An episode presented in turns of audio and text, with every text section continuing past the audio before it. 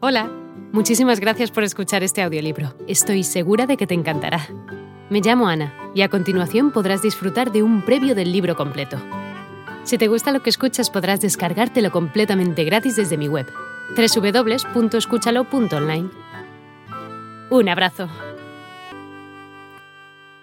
Fueras de Noyon, donde además ganaba tres medidas de grano anuales y de harina.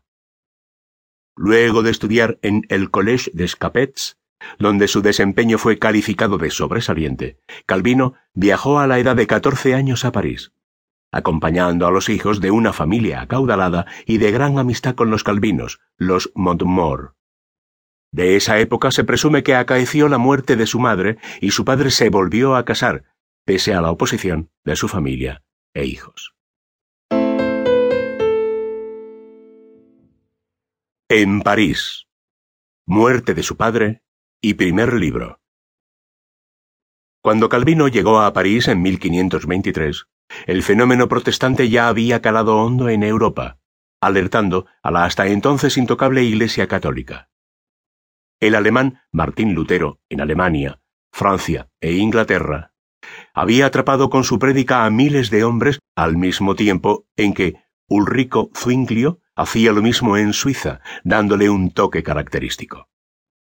El panorama de efervescencia en la capital francesa era enorme, donde el ambiente de intolerancia y persecución a los protestantes era severo y muchas veces despiadado.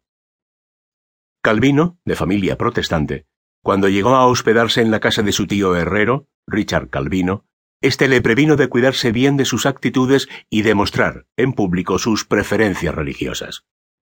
Siguiendo el consejo, el joven Calvino inició sus estudios en College de la Marche de París, donde pasó tres años estudiando, trasladándose luego al siniestro pero famoso Collège de Montaigu, donde eligió estudiar teología. Era un colegio riguroso donde era fama la prohibición del francés y el habla en latín, conocido por su mala comida, sus cuartos húmedos, pero también por la brillantez de la enseñanza. Luego de aprender muchas cosas en lo referente a teología e idiomas, como el latín clásico y filosofía, Calvino se graduó y obtuvo su licenciatura a los 18 años. Por aquellos tiempos de pulseo de fuerzas entre católicos y protestantes y la famosa lucha por la guerra de los 30 años, la familia Calvino enfrentó grandes contratiempos. Resulta que su padre tuvo algunos inconvenientes con las autoridades eclesiásticas en referencia a algunos documentos y resentido, Gerard Calvino creyó que había llegado el momento para que su hijo Juan deje el ámbito religioso y se dedique al derecho. En un principio, el joven se rehusó, pero terminó cediendo y marchó a Orleans en 1528, donde se hallaba la facultad más famosa de leyes. Era una ciudad dominada por la actividad, el estudio, los deportes y las letras. Calvino encontraría allí sus primeros serios contactos con la Reforma, a través de un hombre llamado Melchor Colmar, un helenista de origen alemán, gran simpatizante de Lutero, que además de idiomas le enseñó sobre los nuevos vientos religiosos que recorrían el continente. En 1529, Calvino marchó con Wallman a Bourges, una localidad del departamento de Cher en la región del centro francés, pero debió regresar en 1531 a París, ya que se enteró de que su padre estaba gravemente enfermo. Gerard Calvino, inesperadamente, murió en el año 1531.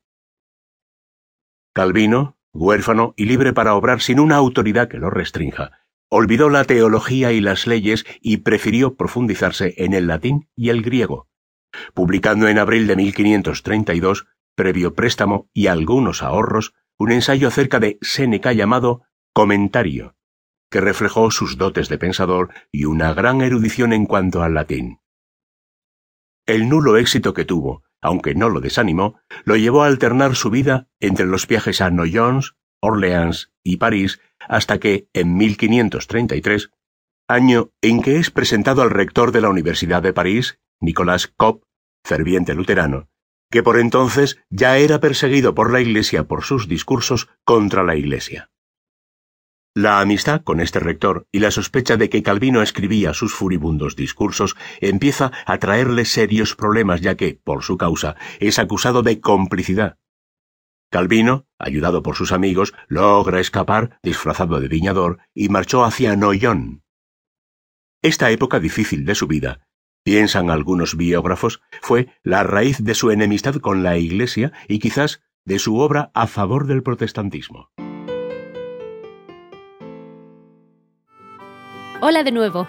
No está mal para ser solo una pequeña muestra, ¿verdad? Si te ha llamado la atención, recuerda que encontrarás este audiolibro completo y gratis en www.escúchalo.online.